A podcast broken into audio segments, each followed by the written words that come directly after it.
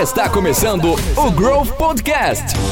O podcast feito por empreendedores para empreendedores.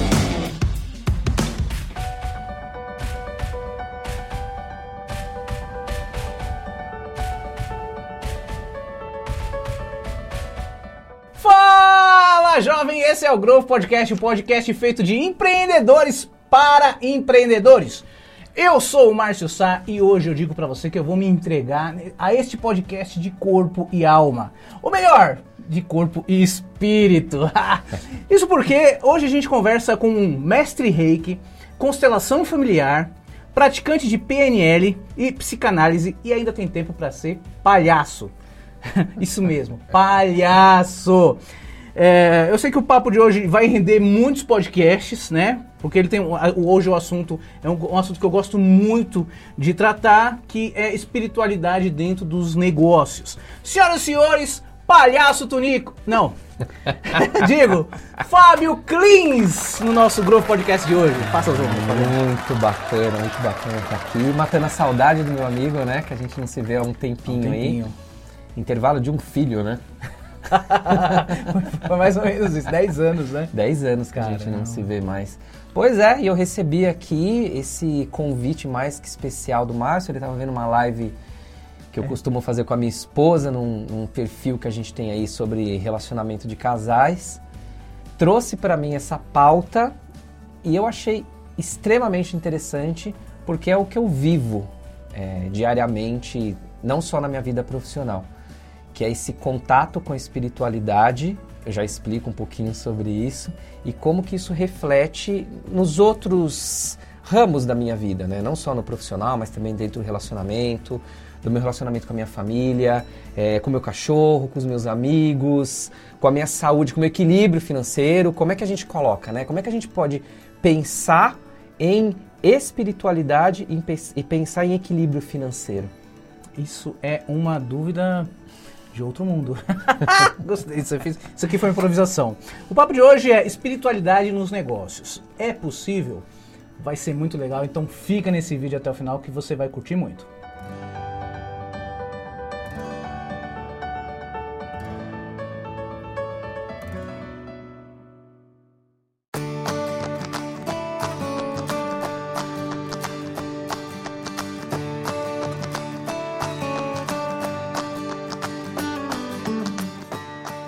Disclaimer aqui, gente. A gente vai falar de espiritualidade, a gente não vai falar de religião.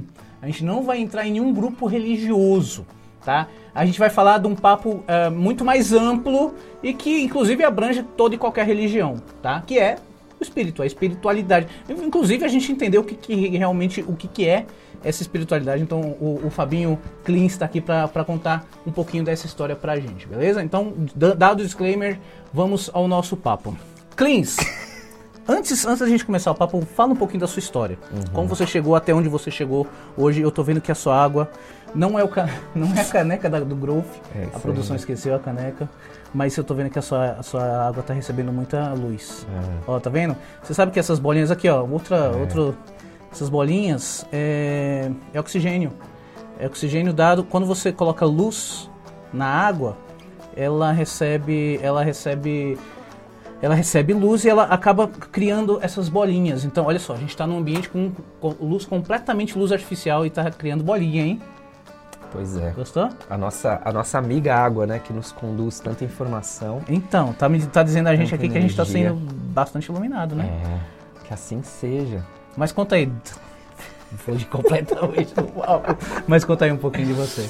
Então, vamos, vamos, vamos entender é, o que, que formou esse cara aqui né, com quase 43 anos, sou de 1978, não sei quando que você vai ouvir ou ver esse episódio, mas no dia 29 de março eu completo 43 anos e eu já posso dizer que mais da metade da minha vida ela é conduzida por esse processo de espiritualidade. É, e é muito engraçado, né? A gente falar sobre espiritualidade, por exemplo, num canal de empreendedores. Porque a maioria. Contrassenso total. É, é. A maioria das pessoas que entram, que olham para esse mundo do empreendedorismo, vão ter um olhar mais exato das coisas. E como é que a gente fala disso com pessoas que têm um olhar mais exato pelas coisas? Primeiro que me dá um tesão de fazer isso, porque eu adoro pegar a pessoa que é cética na minha frente e falar, eu não acredito em reiki, Adoro. essa história de energia, isso aí é mó charlatanismo e blá blá blá. Adoro isso, porque a gente hoje, e eu digo a gente, a gente humanidade, a gente já tem condições por esse processo de evolução que a gente passou nas últimas décadas, de encarar coisas que antes eram muito empíricas como coisas mais exatas. Então, assim, a ciência ela já prova muitas coisas que antes só se atribuía a um deus ou a algo inimaginável. Hoje é, é muito mais palpável a gente entender. Eu vou pegar, é, antes de contar da minha origem, eu vou pegar um pouquinho do reiki. O que é o reiki? Uh, o reiki é uma técnica oriental de tratamento. A gente que é reikiano, a gente fala, a gente não traz a cura, a gente coloca no corpo da pessoa condições para que ele tenha de se curar. E isso é tão sério que se você entrar lá no site do Ministério da Saúde e procurar tratamentos integrativos, o reiki está lá. O reiki hoje ele é protocolo nos hospitais que são gerenciados pelo SUS para Ah, auxiliar a medicina tradicional. Que Olha bacana, que, que interessante isso. É, a, a, a, a, acupuntura seguia um caminho parecido. Sim, E acupuntura não é tem- outra. A acupuntura é, um bagulho, um bagulho. Pô, como assim? Como que funciona isso aí e Uma tal? agulha, né? É, uma assim, agulha. a ciência tradicional ainda não tem uma resposta exata, mas até plano de saúde cobre. Sim, sim. E é, é interessante porque esse discurso eu sempre uso para quem tem a cultura ocidental. Hum. Porque se você trabalha com pessoas que vêm da cultura oriental, eu queimo metade do discurso, porque para eles, Natural. entre passar no médico de uma faculdade tradicional e o médico que foi formado, por, é, por exemplo, pela medicina é, tradicional chinesa, é a mesma coisa. O respeito é o mesmo, a técnica funciona tanto quanto. Mas vamos lá. Eu disse para vocês que mais da metade da minha vida já é, já está nesse caminho, né? Com, eu vejo uma família católica tradicional, uma família de nordestinos extremamente católicos, e ali na fase da adolescência, com 16, 17 anos, eu comecei a questionar um monte de coisa sobre a igreja. Uh, e não tenho absolutamente nada contra. Eu acho é, as religiões eu acho, eu acho maravilhosas. Tanto é que eu fiz um ano de teologia, né? Hum, para conseguir entender qual é a visão, por exemplo, do catolicismo nos ensinamentos de um dos maiores líderes que a humanidade teve, que é Jesus Cristo. Qual é a visão que tem sobre isso? Fui lá, fiz um ano de curso e foi bem interessante. Mas ali eu comecei a me questionar e fui conhecer outras maneiras de me religar a Deus. Religião vem do latim religare, que é você se religar a algo maior que você.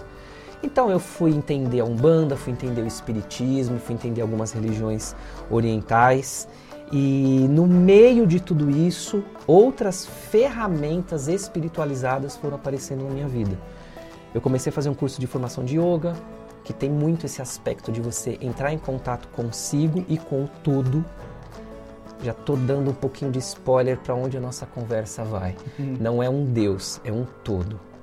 Depois do É, yoga. é só- é simplesmente um nome, né? É uma, é uma forma da gente É. conduzir, agora eu tô falando com céticos, tá?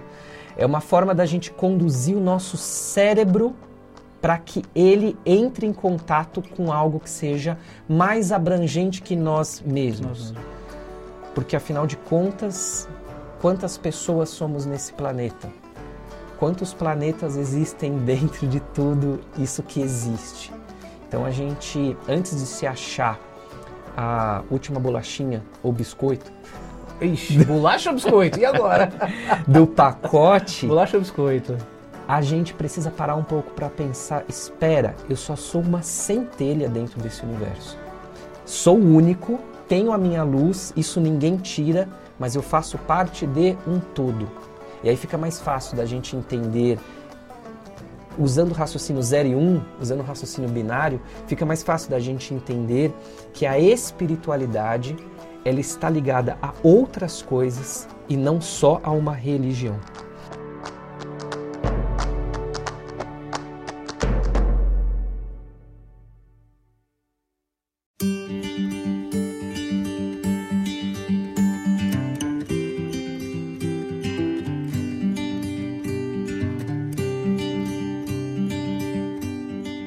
E quando é, é, eu comecei a entrar em outros processos é, de autoconhecimento que m- eu estava buscando essa espiritualidade, eu fui conhecer a programação neurolinguística, eh, eu já estava dentro do yoga testando outras maneiras de olhar para esse divino, olhar para esse interior pleno dentro de mim. É, eu comecei a sentir que existe uma conexão entre mim e absolutamente tudo que está à minha volta. Hum. Vou pegar o exemplo da água aqui. Isso aqui eu adoro, adoro falar isso para os meus alunos no curso de Reiki. Ainda bem que não veio a caneca, porque assim dá pra ver a água, né? Nada é por acaso, né? Nada é por acaso. É, por que, que é possível a gente entrar num processo de meditação aqui e eu passar informações através do pensamento para você, com um simples toque? Por que, que é possível eu, em uma sessão de reiki, canalizando os pontos de energia nos seus chakras e alguns pontos que a gente estuda no reiki, eu consigo olhar para uma enfermidade sua e descobrir a origem dela? É, não tem nada de místico nisso. Não, é A, ciência. si- a situação é simples. É como esse copo d'água. Se eu colocar aqui um fio positivo e negativo e você botar o dedinho nessa água, o que que vai acontecer com você? Se ela tiver bem, se ela tiver com bastante sódio, Você vai tomar um ela, puta ela, do choque. é, eu vou tomar um choque. Isso mostra que a água ela é um condutor de energia. Sim. O nosso sim, sim. corpo é composto de 70 a 72% de água. Água. Então dá pra gente Assim começar, como o planeta Terra, inclusive. dá é pra gente tudo- começar a entender que essa história não é mística. Que essa história não é, ah, o cara tá querendo passar um charlatanismo aqui. Não, isso é ciência. Sim. E quando a gente olha para o lado da ciência, a gente abre um pouco mais a nossa percepção.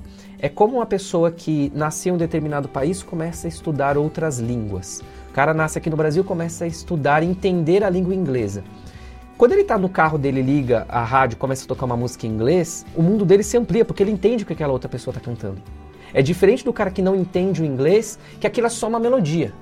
Agora o cara que entende, ele fala: espera, eu ampliei aqui a minha percepção. E aí, isso hoje eu recebo fisioterapeutas, eh, médicos, veterinários, para fazer um curso onde, enquanto ele está atendendo o paciente dele, ele consegue ampliar a intuição para que ele consiga entender da onde que vem aquela enfermidade. Óbvio que isso é um processo de autoconhecimento, porque senão você bota a mão lá e você vai falar, "Ah, isso é coisa da minha cabeça, isso é, isso não é. Não é por aí. A gente tem um protocolo dentro do curso que ensina a pessoa a entender o que é intuição, o que é viagem, se aquilo é coisa do espírito ou não. Mas antes disso, você precisa do autoconhecimento, que foi o que eu comecei a fazer lá com meus 23 anos de idade. Vida que segue. Conquistas, derrotas, aprendizados. Só que houve um determinado momento da minha vida que eu fui perceber isso não tardiamente, foi eh, antes tarde do que nunca.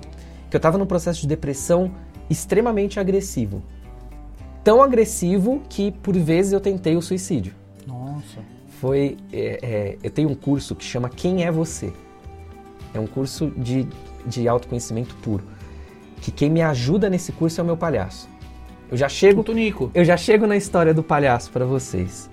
É, e nesse curso, quando eu conto esse trecho da minha história, eu chamo esse trecho de A Grande Festa. Porque a minha vida era uma festa enorme, com muitas pessoas, muito papo, muita brincadeira, e eu me sentia um excluído de tudo aquilo Isolado. mesmo se a festa fosse minha. Mesmo se fosse na minha casa, reunião com os amigos, tudo cheio, todo mundo me querendo, procurando, a gente conversando, brincando, eu me sentia sozinho. Eu não estava percebendo o que estava acontecendo comigo. Até o dia que eu estava sentado no sofá, quem, quem passa por um processo de depressão tem muito essa âncora, né? Ou é a cama, ou é o sofá. É, Então, se você que nos ouve é, começa a perceber que existe muito essa ligação de você ficar quieto, isolada, isolado num canto, deitado, num sofá, numa cama, vai trocar ideia com alguém, vai procurar ajuda, porque a gente não sai disso sozinho, esquece. A gente precisa de ajuda. E que bom que é assim, porque isso mostra que a gente não veio no mundo para ser sozinho. Por isso que existem as relações. E eu estava um dia sentado no sofá, estava conversando com uma amiga que me ajudava muito na época, e estava vindo um monte de coisas na minha cabeça, um monte de bobagens, algo muito sério que estava mais forte do que todas as outras vezes que eu tentei o suicídio. A única coisa que deu tempo de eu fazer foi mandar uma mensagem para essa minha amiga dizendo: "Não deixa eu sair desse sofá". Porque do sofá para a varanda no oitavo andar estava muito perto. Era fatal. Estava muito perto. E em um momento de desespero, eu só escutei uma frase na minha cabeça: vai para o banheiro e se tranca. Hum. É a primeira vez que eu conto isso ao vivo. Eu só escutei essa frase: vai no banheiro e se tranca. Ainda bem que eu não pensei duas vezes. Eu fui pro banheiro, tranquei a porta do banheiro, desabei de chorar, chorar, chorar. Às vezes eu levantava apoiado na, no, no, gabinete, me olhava no espelho, caía de novo, literalmente chorava, chorava, chorava. Eu não sei, até hoje eu não sei quanto tempo eu passei ali, mas eu só sei que eu chorei muito de soluçar, de gritar. Quando tudo se acalmou, porque o choro faz isso com a gente, eu consegui levantar, lavei o rosto, abri a porta, eu era outra pessoa. Voltei para o sofá, peguei o celular, até para acalmar essa minha amiga que sabia o que estava acontecendo comigo. Eu falo para ela, não deixa eu levantar desse sofá e sumo. Imagina o que, que aconteceu com ela. Você levantou do sofá. Mas eu consegui acalmá-la. E depois eu vi que tinha uma mensagem da minha irmã, minha irmã mais velha. Ela não é a pessoa que fica mandando mensagem. A gente se conversa pelo grupo da família ali ela me mandou uma mensagem e essa mensagem era só uma foto de Nossa Senhora. Lembra do histórico? Minha família é super católica e tudo mais. Né? Hum. Ela só mandou essa foto. Quando eu fui bater os horários, o momento que ela mandou a foto foi no momento que eu escutei aquela frase na minha cabeça: vai no banheiro e se tranca. Que, olha, me arrepiei, ó. É, é, é, é de, isso é inesquecível para mim. Por que, que eu tô contando essa história? Porque eu falei que não ia falar de religião, né? É. Mas o que eu estou falando aqui é de comunicação. A espiritualidade que a gente tem dentro da gente, ela está ligada à comunicação e à conexão. Conexão com tudo. Eu não sei o que passou na cabeça da minha irmã. Eu fui revelar todo esse meu estado para minha família dois anos depois que eu estava curado. Dizem que a depressão não se cura. Estou abrindo um outro parênteses aqui. Antes eu não concordava, hoje eu concordo com ela. Eu vou fechar o parênteses, depois você me cobra contar essa história, se a depressão se cura ou não. Mas a minha irmã, de alguma maneira, ela se conectou com a minha dor e só me mandou aquela mensagem. Ela nunca perguntou para mim depois daquilo se estava tudo bem. Só que aquela mensagem foi o sinal de tudo que eu vinha me conectando desde os meus 22, 23 anos de idade para que eu não cessasse o meu projeto. Hum. E aí agora eu vou entrar no nosso tema.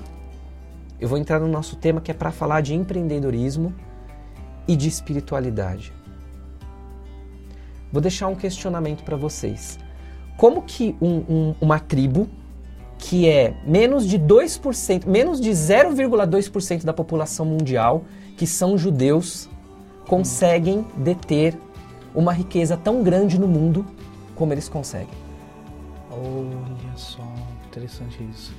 É uma tribo, foi, foi bacana essa, essa, essa definição que você deu, uma tribo. E realmente, é uma tribo. Começou como uma tribo, né?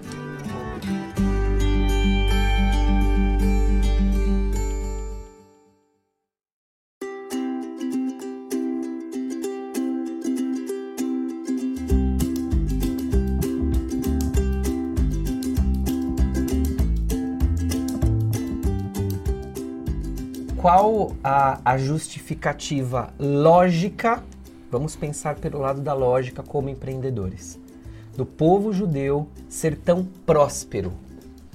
É, é, é, vem, vem, é, tem um lado muito cultural. É que assim, espiritualidade e cultura, elas caminham junto, tanto que as leis, desde os primórdios, inclusive dos judeus, elas foram embasadas na religião. Uhum. Então, as dez, os, os dez mandamentos, tudo mais tal, vieram de Moisés, que dos hebreus, o povo judeu e tudo mais. Então, a, a, a religião barra espiritualidade, vamos colocar assim, porque naquela época não existia espiritualidade, existia linha religiosa, nem sei se eles se autodenominavam religião, mas vinha de um, de um divino que se transformou em cultura. Por exemplo, Moisés, o povo judeu não tomava banho, ele mandou o pessoal tomar banho e hoje o povo judeu é o povo mais limpo que existe. Higienópolis, que vem de higiene, tá aí para provar, provar, para provar que são os, é o povo mais, a tribo, como você disse, né? Mais limpa que existe. Então, é, digamos que rolou lá no começo algo algo ligado à, à, à religião e espiritualidade dos judeus que, que, que é, é, desencadeou nisso que é hoje? Hoje ou de 100 anos para cá, vai? Você falou coisas importantíssimas para essa nossa conversa aqui. Cultura. É cultural isso. É, primeira coisa que eu preciso dizer, eu sou fascinado pela cultura judaica. É, é muito bonito, é, é muito bonito. O, o, os ensinamentos que a gente tem, é, eu acompanho alguns, alguns professores da Cabala é, na internet e o conhecimento que é transmitido para a gente, é, de toda a sabedoria deles, é realmente fascinante.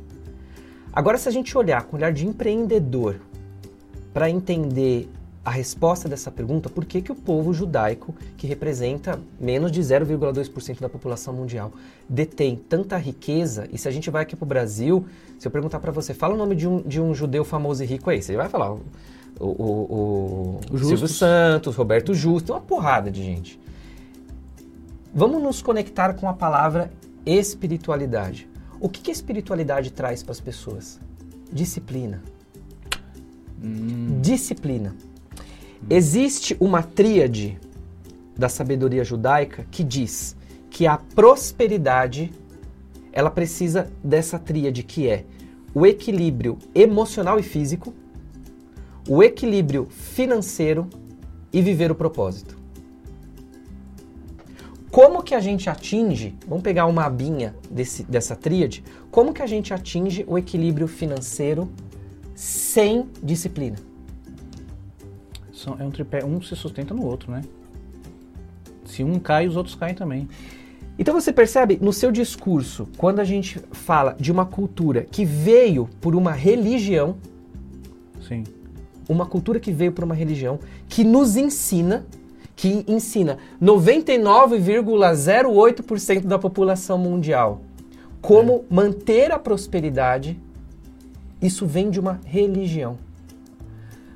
Sem entrar no aspecto, se a gente volta para o nosso tema espiritualidade, eu estou dizendo que a espiritualidade nos traz disciplina, aí eu pergunto para você cético, ou o cara que fica duvidando toda hora aí, qual o mal em se ter disciplina? É, se for uma disciplina saudável, a não ser que você tenha uma disciplina que não seja saudável. A disciplina de, sei lá, eu sou disciplinado em fumar quatro maços de cigarro por dia. Aí, tudo bem, mas é, fui, fui, muito, fui muito além. Mas é, não, não existe, não existe. Sem, sem a disciplina, a gente não vai chegar a lugar nenhum. E por que então tanto condenar as religiões?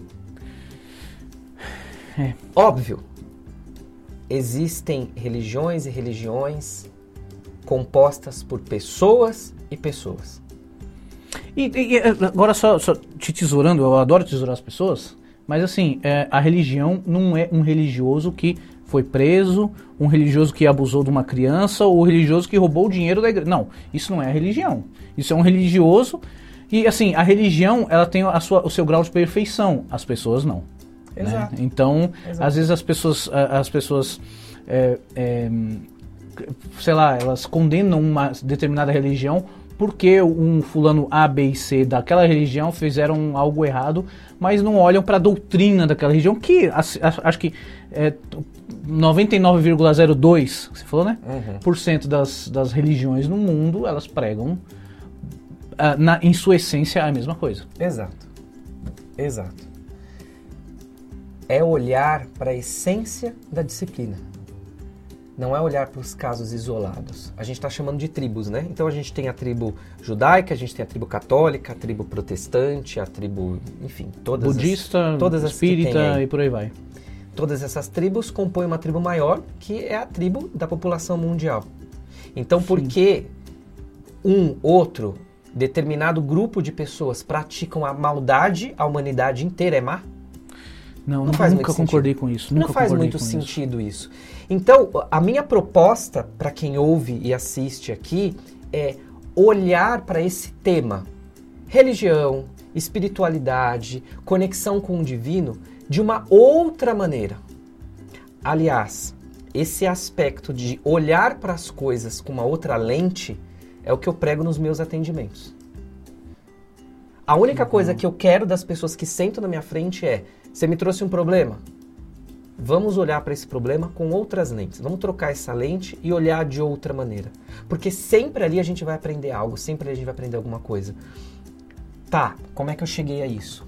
Em toda essa caminhada de autoconhecimento, buscando me reconectar, buscando me religar, e depois da minha grande festa, eu faço isso com muito mais maestria. Porque hoje, quando eu desperto, e esse é o meu processo religioso, todos os dias, quando eu acordo, eu abro os olhos, eu olho para minha varanda que tem uma vista maravilhosa, porque eu entendi o que é prosperidade e eu agradeço. Existem pessoas que precisam entrar num templo, que precisam ler algum livro, que precisam ter algo que materialize a fé, e eu não tenho nada contra isso. Isso entra um pouco na PNL, hein? As necessidades das pessoas de ver, ouvir, Sim. ou etc. Sim. É, é, é uma outra caixinha aqui, que talvez seja até um outro episódio, que Com é o nosso certeza. cérebro. Que é o nosso cérebro. Eu olho para ele, é, eu, eu, eu sou apaixonado pelo cérebro.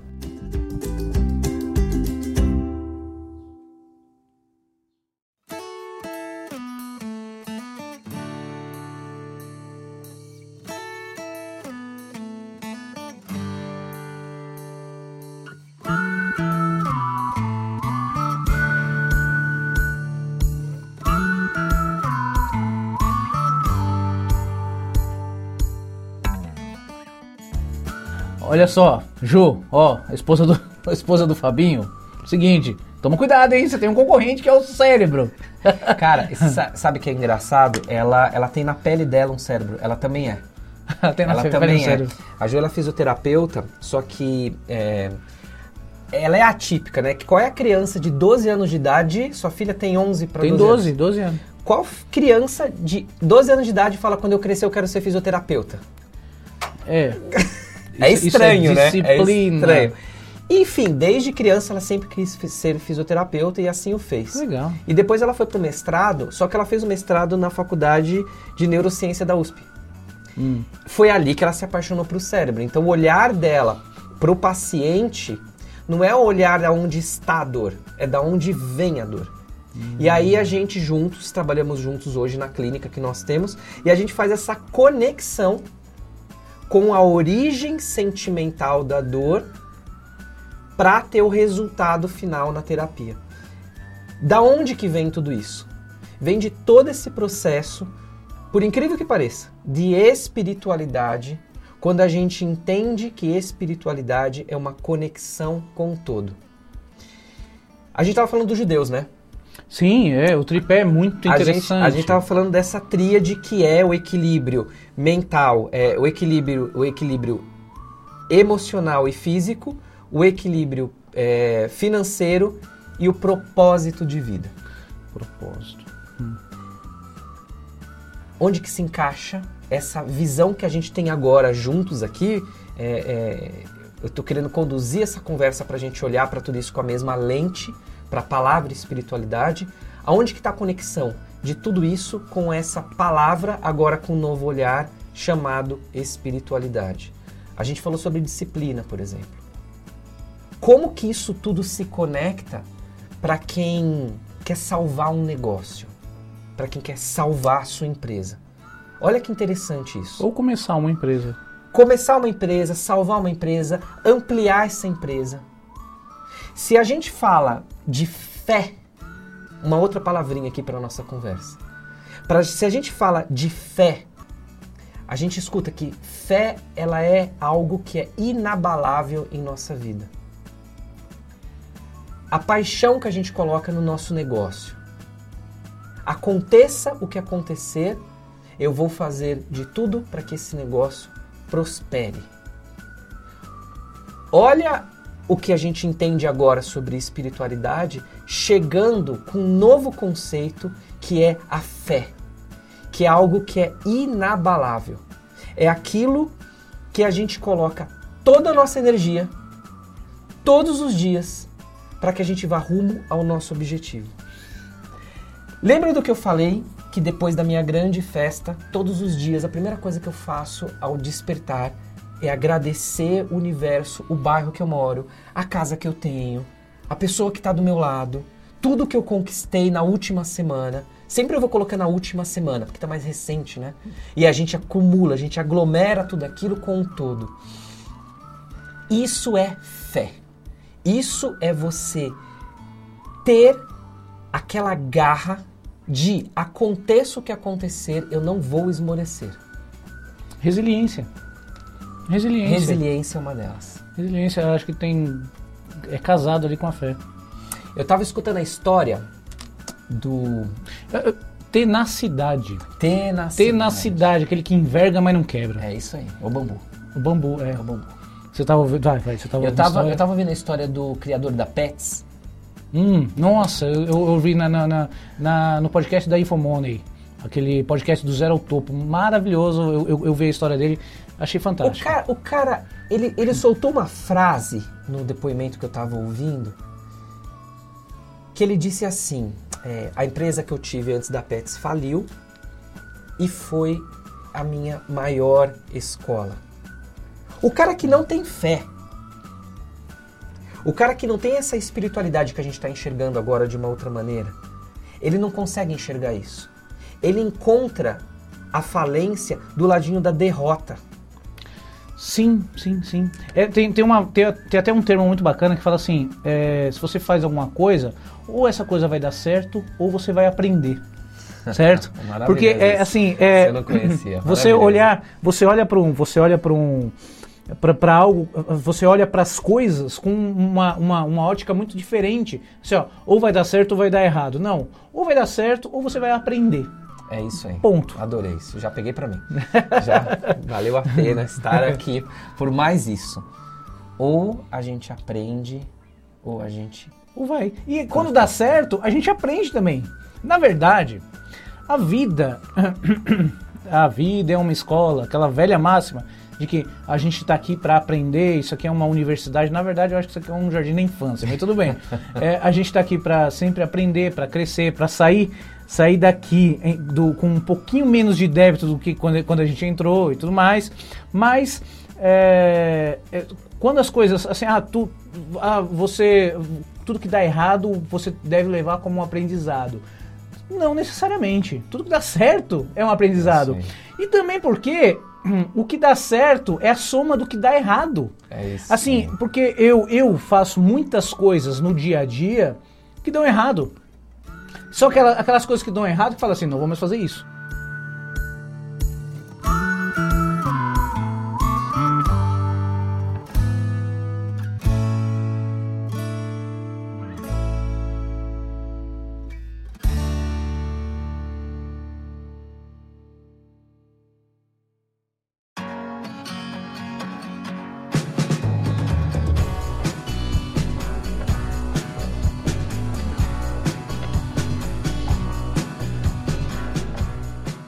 Qualquer acerto vem de, um- de uma soma de, de falhas. Certo? Eu vou errando, errando, errando, errando para chegar num acerto. Tentativa Isso é mais acerto. uma coisa mais comum do mundo. Eu não lembro quantas Copas do Mundo eh, já foram, quantas edições de Copa do Mundo já foram feitas. Eu acho que, se eu não me engano, são mais de 40. Mas assim, o Brasil só ganhou 5. E é o maior campeão de Copa do Mundo. Porque, é, é, assim, o maior campeão, campeão de Copa do Mundo só ganhou 5 e é, perdeu 4, 5 vezes mais Copas do Mundo É isso aí. é o erro que chega no acerto, sabe? Não sei, não sei quai- quantas edições existem do Campeonato Brasileiro de Futebol, mas o maior campeão, eu acho que é o Flamengo, não lembro. Não ganhou, não ganhou, não ganhou um, um vinteavos de, de É edições de, de Campeonato Brasileiro. Isso aí. A- o erro, cara, a falha, ela é, ele- ela é o caminho para o acerto. É isso. Sabe? A nossa vida, ou o nosso, ou a nossa somatória de vidas, ela, ve- ela vem em cima de erros. Gostei dessa E frase. hein? muito, muitos, muitos, muitos erros. Não importa qual a sua crença, não importa qual a sua crença, mas assim, a nossa vida é muito mais erro do que acerto. No dia a dia a gente erra, a gente erra o caminho, do- a gente erra o caminho que a gente está fazendo de carro, a gente, a gente erra ah, num- num- numa decisãozinha simples do que a gente vai comer, eh, a gente erra o ponto da carne que a gente está que a gente tá grelhando, a gente vai errando até acertar sabe? A, a, a- o acerto é a recompensa que você tem por ter errado muito. Olha, essa, essa, eu vou, essa eu vou até aí. gravar. O acerto é a recompensa pela somatória de erros.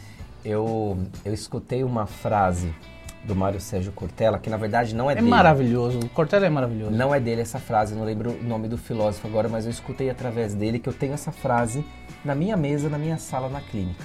A frase é a seguinte: Aqui só admitimos erros inéditos.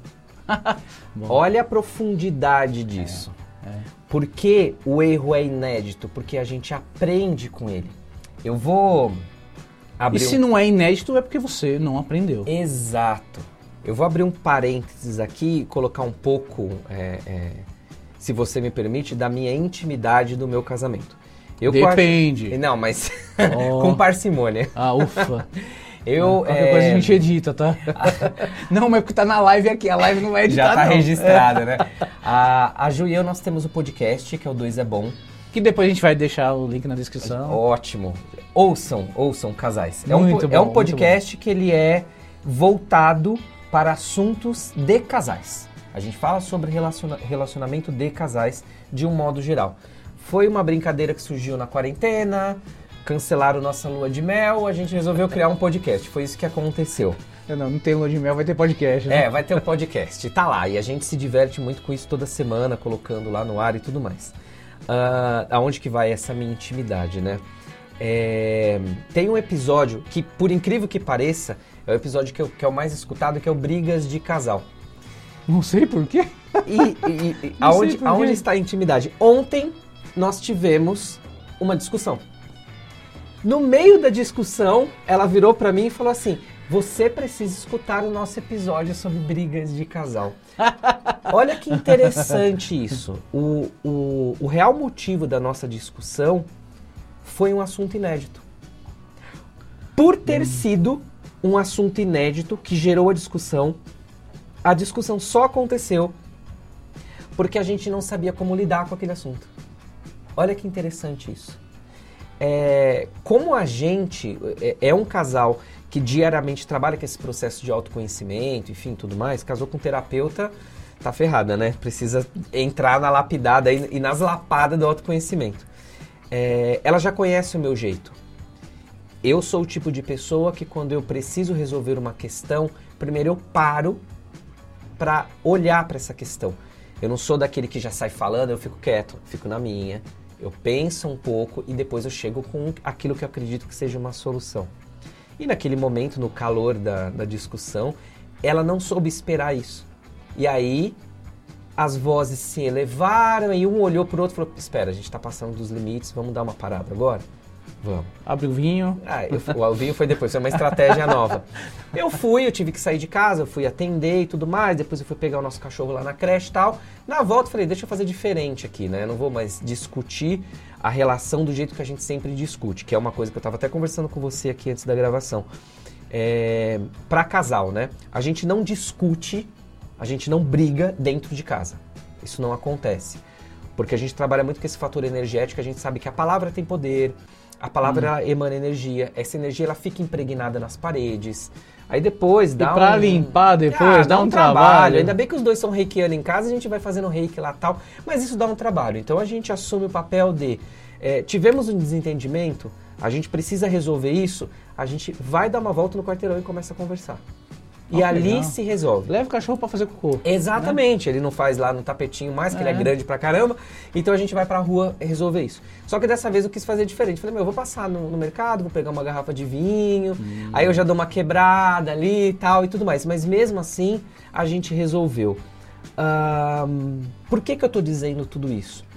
Porque aqui só se admite erros inéditos, não tá só na minha sala na clínica. isso está na vida. Isso tudo se conecta. Quando uma pessoa me procura para um atendimento, eu mostro para a pessoa que não existe só o lado profissional na vida dela. Não existe só o lado sentimental. Não existe só o lado saúde física. É um conjunto, é como uma pizza, vamos falar em comida, não fala dessa hora, mas tudo bem, vai. É como uma pizza com as suas fatias, que cada uma é independente, mas todas formam um todo. Uma coisa só. E aí, quando a gente começa a fragmentar e entender cada lado da nossa vida, a gente começa a entender o que? As nossas crenças, a gente passa a entender os nossos valores, a gente começa a olhar para um todo. Olha tudo se conectando desde o começo do nosso papo a gente começa a olhar para um todo que forma o que nós somos. E o que é olhar para o todo? É olhar com o lado da espiritualidade. Hum, olha só que legal. Como tudo se conecta. Tudo se conecta. E isso, isso vai influenciar em muito, principalmente olhando para o lado judeu, da cultura judaica, é, no, na, na, pessoa. É, vamos olhar para o lado de, de negócios. Uhum. É, se você não está bem consigo mesmo. Se, se a sua pizza, sua pizza está desequilibrada, o seu negócio vai desequilibrar também. Exato. A azeitona caiu para um canto. Foi o motoboy deu aquele grau. né? E cara, você sabe o que, o que é importantíssimo, importantíssimo para a vida de uma empresa? Qual foi a expressão que eu usei agora? Para vida de uma empresa? A empresa ela tem uma vida. A Sim. empresa ela tem valores. A empresa, se nós não tomamos cuidado, ela tem crenças limitantes.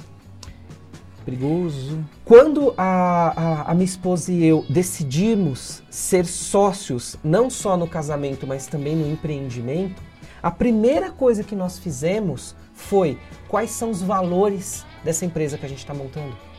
Hum. Porque se eu faço isso com as pessoas, as pessoas me procuram para. Eu preciso entender quais são os meus valores, por que as crenças estão todas cagadas. Pode falar cagado aqui? Não tem problema, né? Eu acho que pode. Então pode. Eu coloco o pi ali, não tem não, problema. Pode.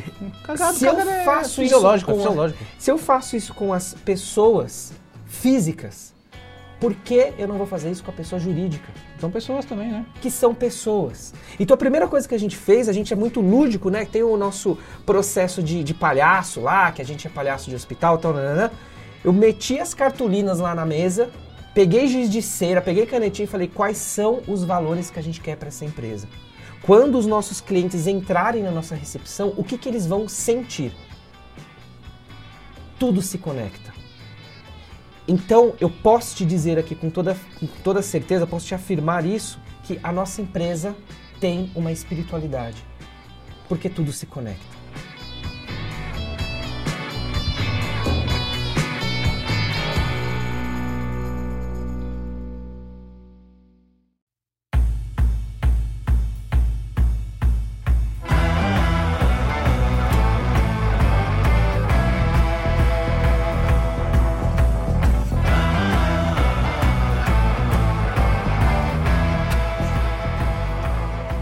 Você falou que é, pessoa física e pessoa jurídica são pessoas. E você recebe no seu consultório, você recebe, você, você presta atendimento para pessoas físicas, certo? Dentre essas pessoas físicas, muitos que empreendem, muitos, muitas pessoas, muitos executivos e tudo mais. Um, quais são os problemas que essas pessoas têm em comum, assim, que é, que é mais evidente em todas ou na maioria, que, que, que reflete diretamente no, nos problemas das empresas deles? É, é, é, é muito simples responder isso, porque todos os problemas, quando a gente começa a fragmentar ali na mesa, sempre chegam a dois pontos: relacionamento e comunicação. Hum. Ponto final. Relacionamento. Fale mais sobre isso. E comunicação. Fale mais sobre isso. Agora vamos lá. Qual é a bifurcação que existe entre relacionamento e comunicação? Nenhuma. A falta. A falta da, da deles. A falta de comunicação gera uma, um problema de relacionamento. Um problema de relacionamento. Inclusive nas empresas. Absolutamente. Ah. A conexão que existe nas relações, é, é muito interessante isso. A pessoa me procura lá, tem um, um processo que eu, que eu chamo de mentoria de relacionamento, que muita gente vai lá me procurar achando que eu sou o, o hit, o conselheiro amoroso. Parece que vira um meu telefone na, no poste, trago o seu amor. E não tem absolutamente nada a ver. Eu não resolvo relacionamento de ninguém, eu não resolvo casamento, eu não trago o seu amor de volta. Nada disso. Eu simplesmente faço a pessoa olhar para o mais importante relacionamento que ela tem, que ela não usa a comunicação para isso, que é o relacionamento com ela. Hum. Lembra da historinha da minha grande festa que a gente conversou lá Sim. atrás? Existe um, um, um, uma cena real na minha vida que é muito forte, que figura tudo isso. Teve um momento na minha vida que eu perdi absolutamente tudo. Tudo. É, Para você entender o eu perdi absolutamente tudo, nesse dia eu estava numa estação de trem com uma malinha de 60 centímetros com as poucas roupas que eu tirei. Hum. Eu estava ali na, na plataforma, desolado. Ah, não vou ficar dando uma de coitadinho aqui, eu tinha casa dos meus pais, eu tenho casa lá em Osasco, mas eu não sabia para onde ir. E aí eu recebo o telefonema de uma pessoa que diz assim para mim: A partir de agora, a sua vida só depende de você. Hum. Óbvio que aquela frase caiu na minha cabeça. Eu quis ficar na posição fetal, Voltar pra dentro da barriga. dedo. Nem, nem pra dentro da minha mãe, eu queria voltar pro saco do meu pai, cara. De tão mal que eu fiquei com aquilo. É. Mas depois eu respirei um pouquinho e falei: espera, a minha vida só depende de mim. Cara, é, muitas pessoas que nos ouvem são pessoas que tiveram seus momentos de começar do zero, assim como eu tive que começar. Só que naquele momento que eu parei para prestar atenção naquela frase, a sua vida só depende de você, como um, raio no meu espírito, veio o que eu falo para todo mundo hoje, que é o meu mantra de vida. Amor próprio não é egoísmo. Uia, guarda essa pra você. A vida inteira Boa. eu boa. aprendi, isso não foi maldade das pessoas que me ensinaram, porque isso é cultural, isso é crença. O amar ao próximo como a ti mesmo. Só que a gente nunca ouve o como a ti mesmo.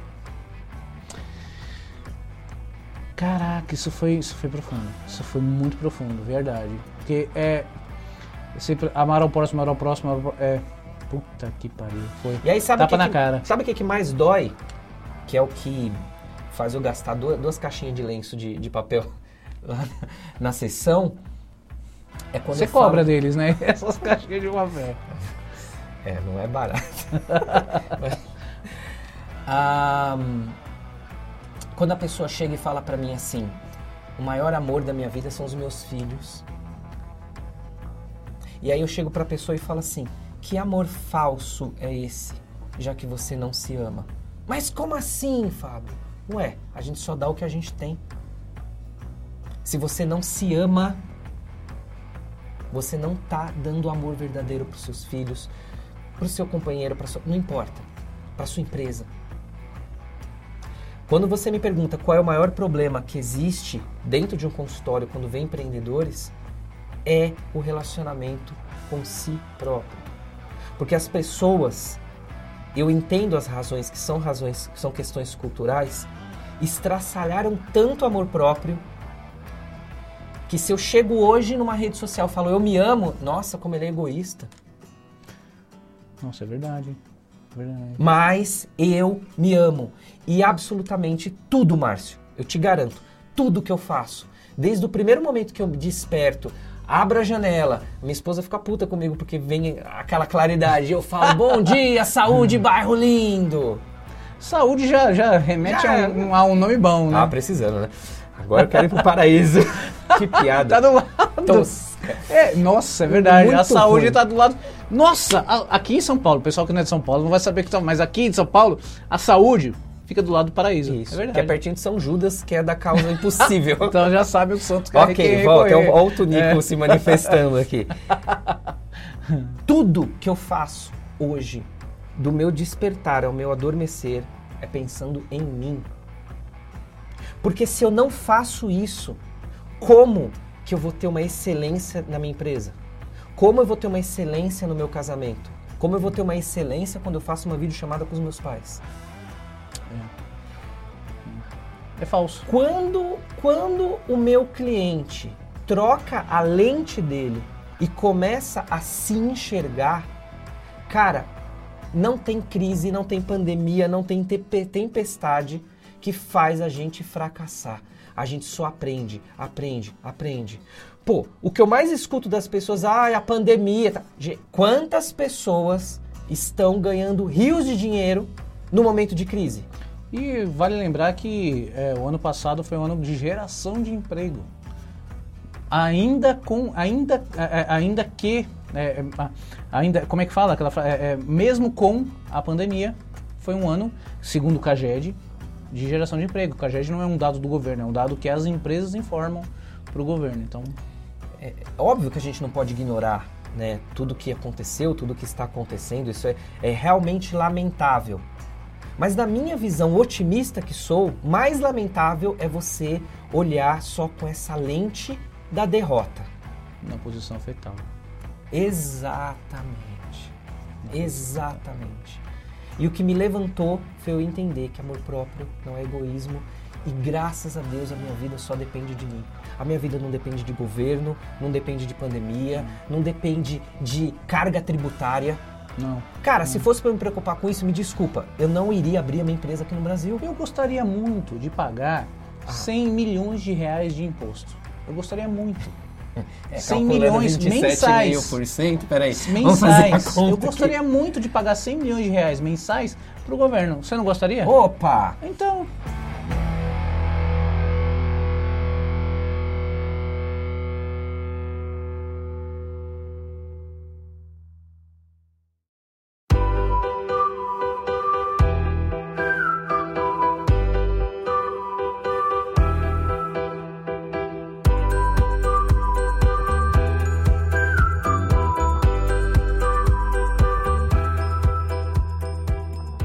Tá, Fabio, você falou do, de, de relacionamentos e tal, mas e aí, como é que você conheceu a sua esposa?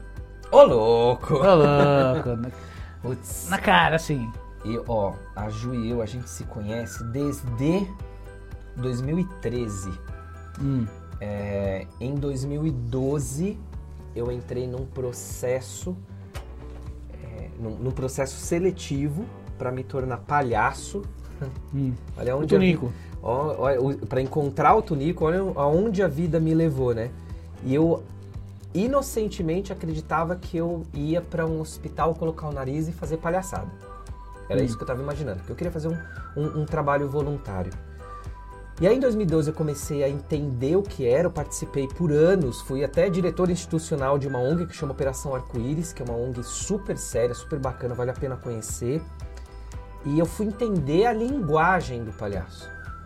A linguagem do palhaço ela é tão incrível que eu uso nos meus treinamentos. Né? No, meu, tem, no, no, meu treinamento lá, como eu disse, o Quem é Você, metade sou eu que dou treinamento e metade é o meu palhaço.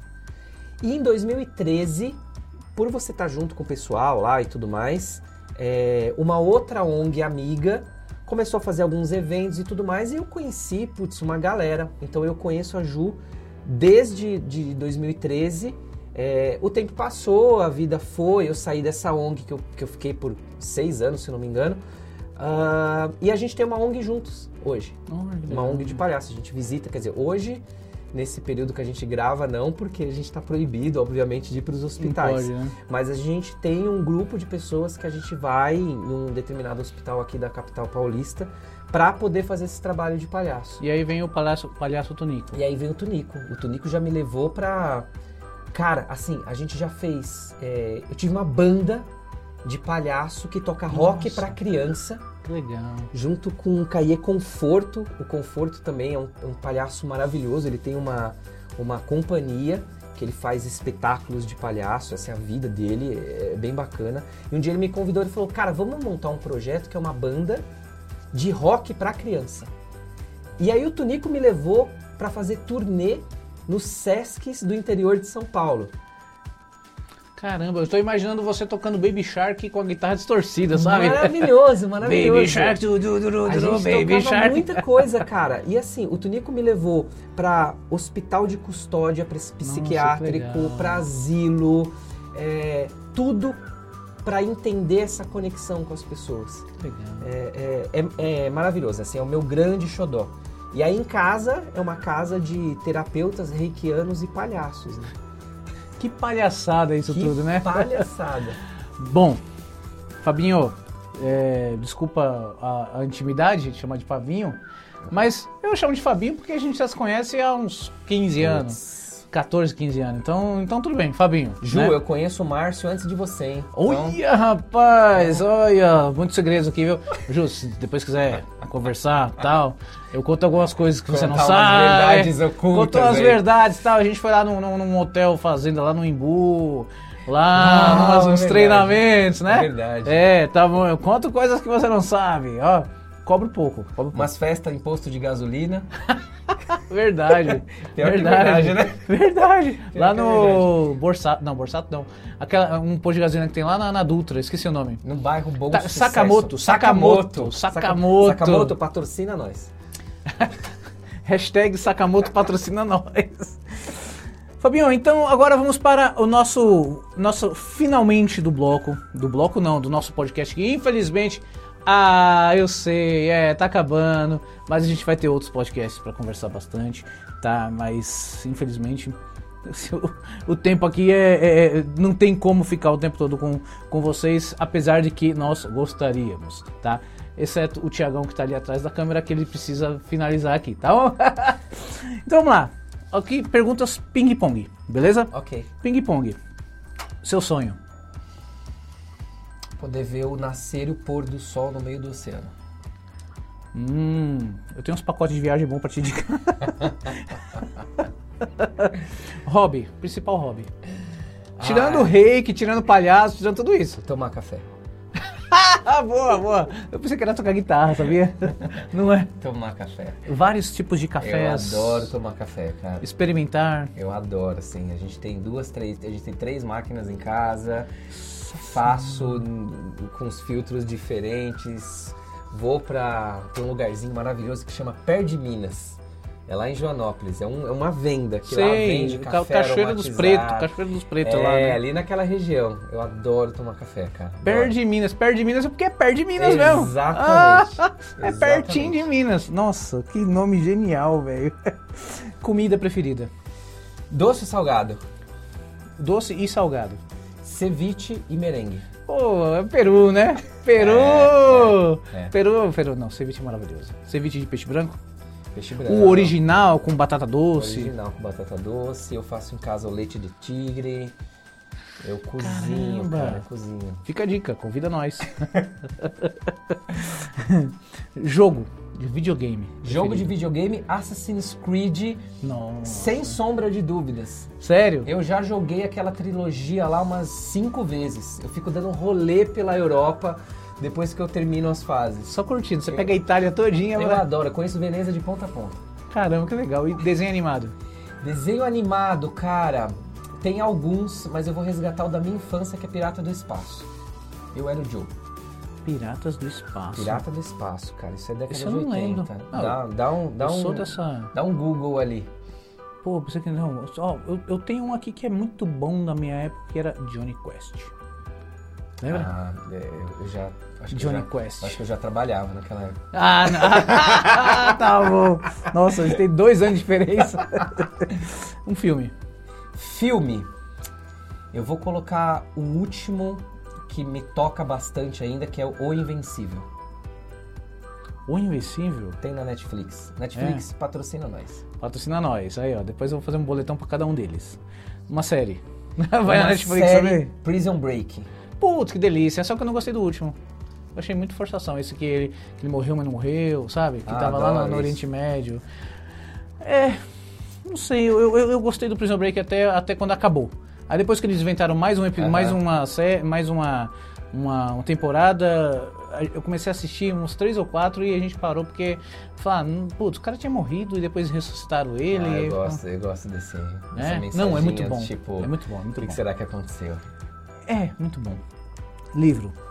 Livro, até hoje, pra mim, é Fernão Cab... Ca... eh, Corta. Qual? Fernão...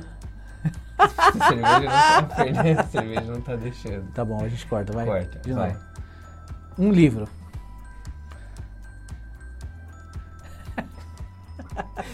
Já sei o que eu vou falar, vai.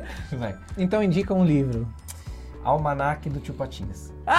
Ah, muito bom! Adoro! Adoro! Sério, Você ia falar isso? Não, é sério, e eu É tenho. sério? Eu tenho. Caramba! Tá na gavetinha do banheiro de casa. Ah, Você tá- vai no banheiro e já não perde tempo, né? É. As, Caramba. compete com o celular. É, o celular tá, tá, tá tomando espaço dos gibis no banheiro. É. Nossa, Almanac dos Tipatinhas, adoro, adoro. DuckTales, adoro DuckTales. Eu sabia que ia ser boa. E quem é o Fábio Lins? Putz, o Fábio Lins é um cara que valoriza a vida, que cumpre a sua missão de vida todos os dias. Que cumpre, que faz essa missão de vida virar o seu propósito de vida todos os dias, que é fazer as pessoas acreditarem mais nelas. Nossa, que legal. É. Show de bola. Muito, muito, muito legal.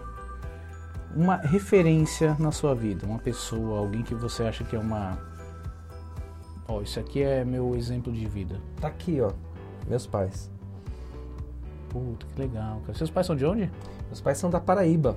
Paraíba. Seu Oliveira de Patos e Dona Josefa de Piancó. O e J. Olha, mostra aqui, mostra aqui, ó. O e J. Dá um zoom aí, ó. Eu também sou cangaceiro. É. Boa.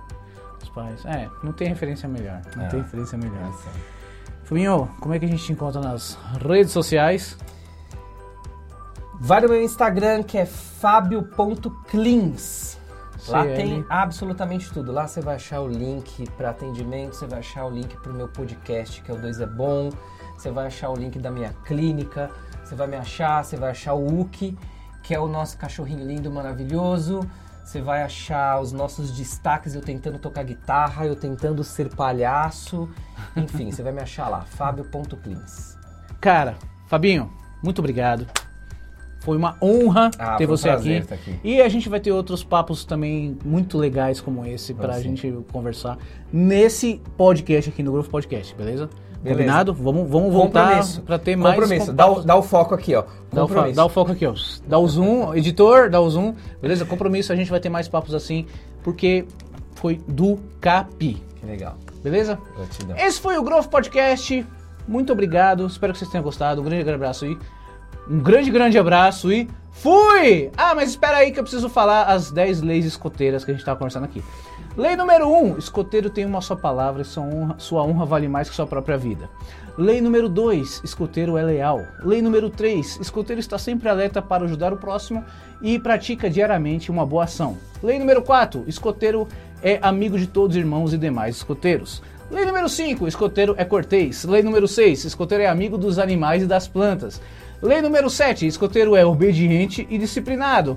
Lei número 8, escoteiro é feliz? É, é alegre. Não, escoteiro é. é- é- é- escoteiro é, é- é- alegre e Sorri sorri nas dificuldades. Lei número 9, escoteiro Econômico e respeito. é econômico e respeito bem alheio. E lei número 10, escoteiro é limpo de corpo e alma. Ah! Isso aí fica pros anais dos bastidores, porque aqui só tem escoteiro. Os três são escoteiros, então. Esse foi o Grupo Podcast, um grande abraço e fui! Muito bem. Muito, bom. bem, Você caramba, bem, muito 41 bem. nas costas e ainda sei as regras, as leis do escoteiro, velho.